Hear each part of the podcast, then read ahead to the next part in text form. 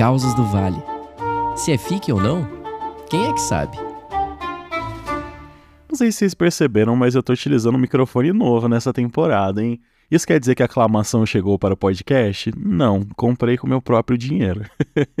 mas se alguém quiser nos patrocinar, me ressarcindo o dinheiro do microfone, eu espero que esse microfone seja bom. Vocês estão me me ouvindo uma vibe mais ASMR, assim? Fazer ASMR gostoso para vocês, tipo assim. Faz um pix, faz um pix pra mim. que agonia, eu não gosto de ASMR, gente. Enfim, caso de hoje, quem me contou foi o Davi. O Davi é gay, mas quando esse caos aconteceu com ele, ele ainda não era assumido. A mãe do Davi é madrinha de uma mini querida chamada Ana Laura.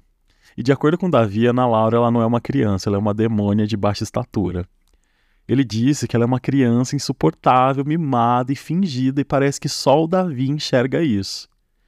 E aí, tanto a mãe da Ana Laura quanto a mãe do Davi liam o fato de os dois não, não se darem bem, né, não se suportarem, como ciúme. Mas o Davi jura de pé junto que a Ana Laura é a reencarnação de alguma entidade maligna, porque não é possível.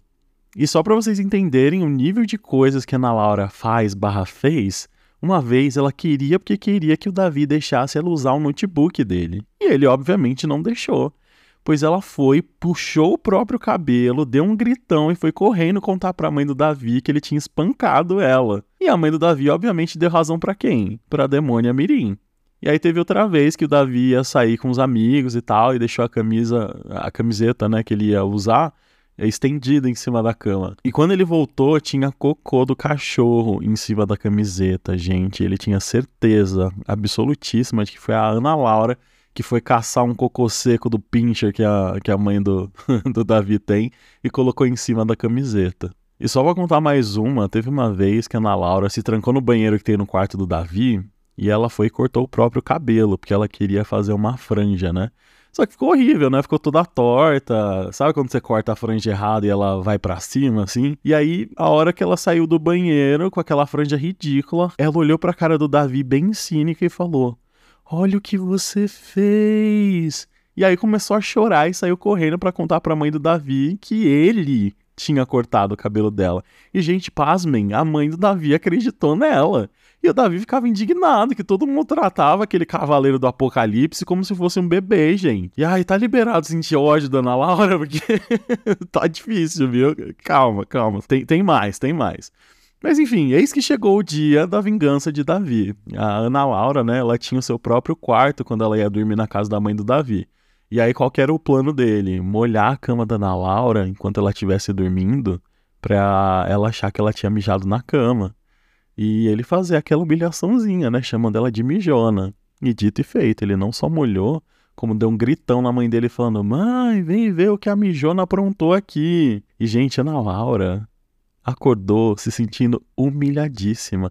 Ela chorava, olhando com ódio para o Davi, que a partir daquele dia usava esse pretexto de mijona pra tudo dizendo que se ela fizesse tal coisa, ele ia contar para os amigos dela do colégio que ela era uma mijona, e ela totalmente caía nessa pilha, né? então, finalmente, Davi sentiu que ele venceu essa guerra, mesmo ele flagrando várias vezes depois disso, né? Ana Laura pelos cantos atrás dele, como se estivesse tramando alguma coisa maligna, entendeu? E pobre do Davi, gente, mal sabia ele que essa guerra, ó, tava só começando. E aí se passaram algumas semanas desse episódio, né, da mijona, e a mãe do Davi resolveu trocar todos os pisos dos quartos de porcelanato para vinílico. Sabe esses pisos que se usam hoje em dia? Aqui no apartamento onde eu moro, com exceção da cozinha e do banheiro, é tudo vinílico. E aí, para executar o serviço, ela contratou um pedreiro. É pedreiro quem faz esse serviço, não é? Ou tem um especialista, tipo, tem um, algum nome?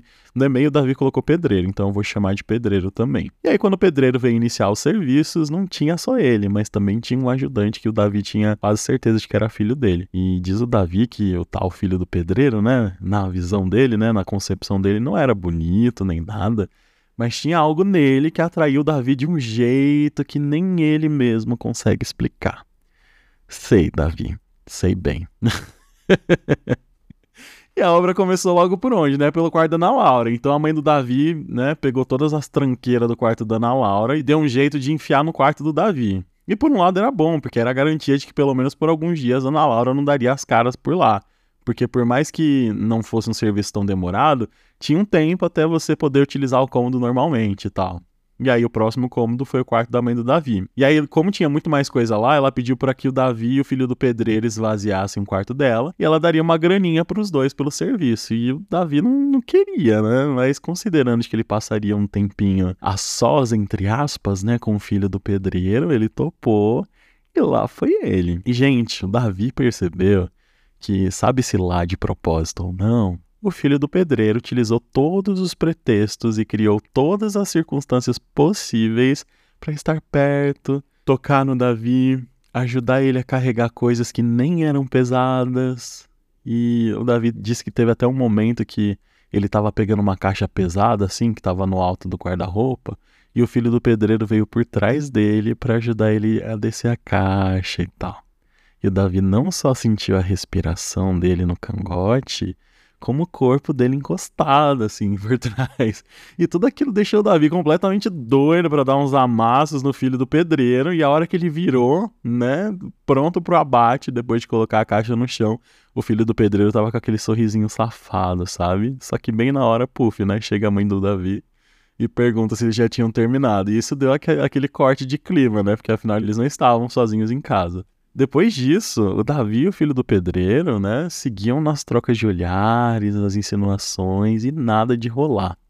Nada de eles terem uma oportunidade de fazer algo, nem que fosse rápido assim, já que a mãe do Davi estava sempre em casa e eles tinham uma moça que ajudava com a limpeza da casa, que aparentemente tinha virado best friend do pedreiro.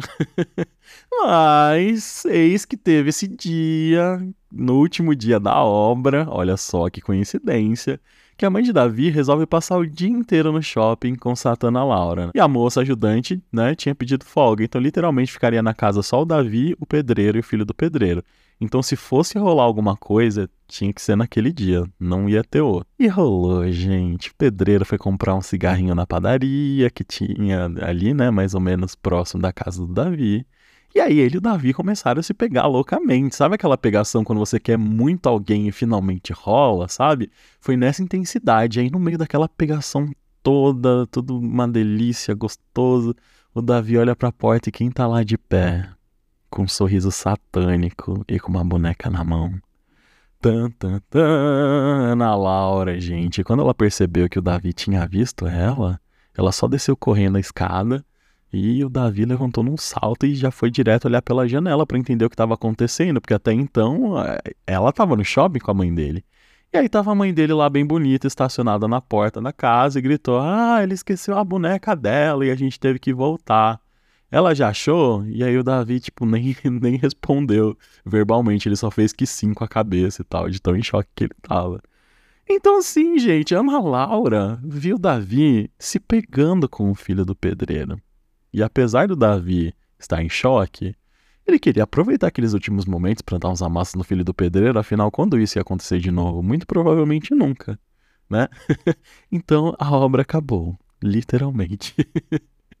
e aí o pedreiro e seu filho, né, recolheram as ferramentas e partiram, e o primeiro embate do novo capítulo da guerra entre Davi e Ana Laura aconteceu no jantar.